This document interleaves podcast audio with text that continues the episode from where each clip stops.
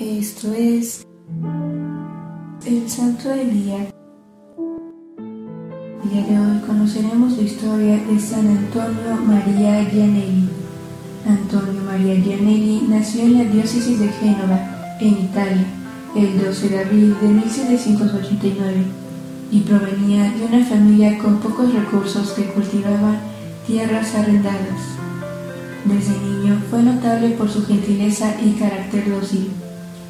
Una generosa benefactora le costeó los estudios en Génova y logró entrar al seminario, donde sin ser todavía más que un subdiácono recibió la autorización de predicar. En 1812, antes de alcanzar la edad canónica, lo ordenaron sacerdote. Siendo sacerdote, encontraba tiempo para realizar misiones.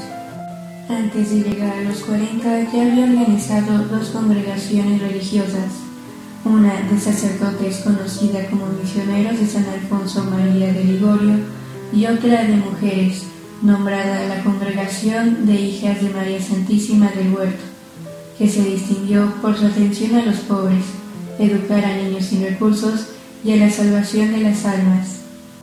En el año de 1838, el padre Antonio fue nombrado obispo de Bomio y en ese cargo dio extraordinarios ejemplos de virtud, prudencia y firmeza para gobernar.